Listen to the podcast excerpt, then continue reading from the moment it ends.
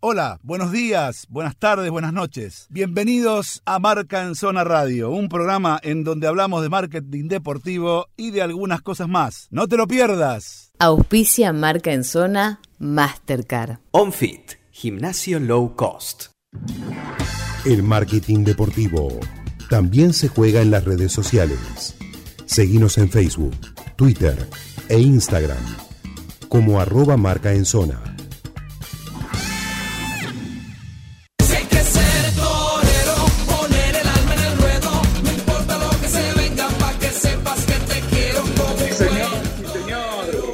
Presentamos a él, al torero, a nuestro torero, eh, que mm, está absolutamente preparado, eh, está absolutamente agazapado para contarnos qué está pasando con el eh, Super Rugby y la pandemia y qué va a pasar con algunas de esas cuestiones que tienen que ver con este negocio. Por lo tanto, este, nada mejor que darle a él la posibilidad de entrar al ruedo con su capote rojo y bueno, eh, evadir de alguna manera al toro y darle para adelante con la información. Juancito, ¿cómo estamos? Muy bien, no voy a hacer ninguna Verónica o doble Verónica, así que nos metemos en el tema de lleno. Muy bien, eh, perfecto. Vamos a pensar un poco todo lo, cómo ha impactado en el Super Rugby. Eh, primero, desde lo local hacia afuera, ¿sí? En cuanto a lo local, hoy podemos decir virtualmente que Jaguares desapareció. Eh, Juancito, de corto, explícale a la gente qué es Super Rugby. Sí, está bien eso. Claro, porque está bien, está bien eso porque hay muchos chicos por ahí que no tienen claro, mucha gente que no tiene. Eh, explica eso y después continúa con lo, tuyo. El Super Rugby es el torneo de clubes profesionales de rugby más importante del mundo, a mi parecer incluso más que los europeos por el nivel de juego que hay que es el que se desarrolla entre equipos del hemisferio sur, que son equipos de Nueva Zelanda, de Australia, un, equipo de Japón, equipos de Sudáfrica y un equipo de Argentina. ¿sí? Argentina, este, esto ya tiene un desarrollo de más de años. ¿Por qué nace? Nace porque eh, es una, una fuerza que crea lo que es la SANSAR, que es la Unión de Rugby del Sur, para evitar que sus jugadores migren a Europa. Y todas las selecciones del sur tienen, para jugar en la selección, tenés que estar obligatoriamente jugando en el Super Rugby. Si te vas a jugar afuera, automáticamente quedas afuera de la selección, salvo dos o tres wildcards que tienen por selección. ¿sí? Pues eso es uno de los motivos porque también en los equipos, en los Pumas había casi todos jugadores de Jaguares, que es esta franquicia, y menos de Europa. Bien, ahora volviendo para acá, eh, fue una lucha grande, fue una cuestión muy difícil conseguir un equipo profesional de rugby en Argentina, sobre todo que compita a ese nivel con el impacto que traía hacia el rugby en general, hacia los Pumas, porque es la base del seleccionado. Imagínense ustedes teniendo, ah, si en lugar de tener un seleccionado de fútbol que se junta una semana antes de un partido, lo tuviéramos el 90% de ese equipo juntos en un equipo jugando todo el año, el nivel que tendría la selección. Bueno, esto es trasladable al rugby. Lo que conseguimos es un conocimiento y un crecimiento como grupo y equipo y dinámica de juego que no tendríamos de otra manera, sobre todo por el nivel de competencia en la que están. Pero ¿qué pasa? Llega la pandemia, se cierran las fronteras, se suspende la competencia, pero Oceanía está bastante bien con el coronavirus y Nueva Zelanda ni hablar. Entonces Nueva Zelanda, que era más Australia que Nueva Zelanda, no eran los grandes amigos de la inclusión de jaguares, sino que veníamos de la mano de Sudáfrica, que es quien más nos apoya en el hemisferio sur, deciden cortarse por, sus, por lo suyo y arman un propio torneo dentro del Paraguay Super Rugby, un torneo limitado a los cinco equipos de cada país se arma primero en Nueva Zelanda, que juegan solo los cinco equipos de Nueva Zelanda, y después se hace en Australia, que juegan solo los cinco equipos de Australia. En realidad eran cuatro, y van a buscar uno a un torneo que después les voy a contar qué es. El rugby también vamos a ir a otra dinámica, tiene muchas vertientes de juego, y hasta hay un juego paralelo, que fue profesional antes que el rugby de 15. Hay un rugby de 13 que se llama Rugby League, que es profesional. Y que se juega antes profesionalmente que el rugby union, que es el de 15. ¿sí? Ese deporte todavía, todavía sobrevive y se juega en Inglaterra principalmente y en Australia. Para los que no lo conocen, en Australia el rugby es, está peleando el tercer o cuarto deporte en importancia. El deporte número uno de Australia es el fútbol australiano, que si no tuvieron oportunidad de verlo, mírenlo, búsquenlo. Después viene el cricket, después viene el cricket, después viene el rugby league y después viene el rugby union. O sea, es el cuarto deporte. Eh, así todos están en ese nivel. Imagínense si los jugadores que juegan al fútbol australiano, que tienen ciertas destrezas similares al rugby, y al rugby league jugaran al rugby union, lo que sería Australia, Australia ¿no? Sería superior a Nueva Zelanda sin ninguna duda. Pero bueno, en esa dinámica el que perdió fue Argentina y la UAR en este caso, porque Jaguares está habitualmente desintegrado. Eh, también no sé si sería bueno hablar, porque, a ver, yo ya doy por sentado cosas que me hicieron pensar que la gente no tiene por qué conocer, que es el sistema de formación de jugadores en Argentina. En Argentina, en los últimos 10 años, se creó algo que se llama el PLADAR, que es el plan de alto rendimiento, en el cual se le paga un salario o beca a 300 jugadores en el país.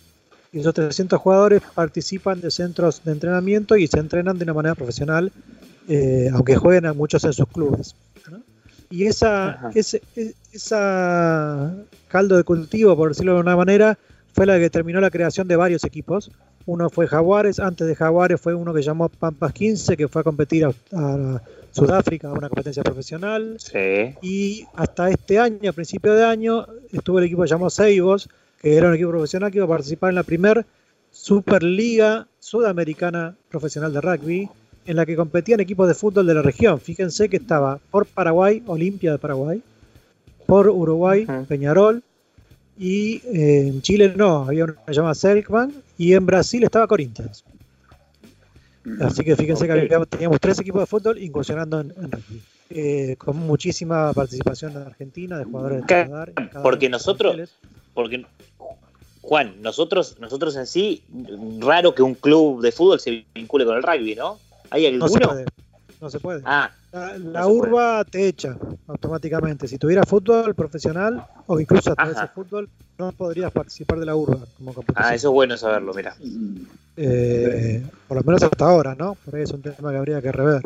De hecho, Camioneros ahora está con un proyecto de rugby. Ah, mira. Sí, a ver, a ver, yo digo, nada. Eh, no entiendo, no veo por qué no puedan tener una rama hay, hay clubes que tienen casi todas las disciplinas olímpicas. Es una cuestión bastante, bastante elitista. No, es, igual ya, ¿eh? No es bastante elitista, es elitista. no se olviden que dos de los primeros, o tres te diría, de los primeros campeones históricos de fútbol de Argentina migraron al rugby. Eh, alumni, claro. Eh, Lomas Athletic Club y el Casi también tuvo su participación. Mira vos, señor. Eh, gimnasia de Esgrima, eh, equivocadamente de Buenos Aires, porque Gimnasia de Esgrima también tuvo su participación en los primeros torneos eh, de fútbol. Y, después ahora migró también al rugby, no al fútbol. ¿Por qué, ¿Por qué decís eh, Gimnasia y Esgrima equivocadamente de Buenos Aires? Porque se llama Gimnasia y Esgrima, no se llama Gimnasia y Esgrima de Buenos Aires. Al ser el primer ah. Gimnasia de Esgrima del país, su nombre original es Gimnasia de Grima. El resto, como vino después, tuvo que ponerse el acrónimo de la ciudad para, explicar, para diferenciarse. Claro, por ejemplo, Gimnasia de Grima La Plata. Claro. Gimnasia de Grima, Gimnasia de Grima La Plata. Gimnasia de Grima de Mendoza, Gimnasia y Grima de Rosario, Gimnasia de Grima de Jujuy.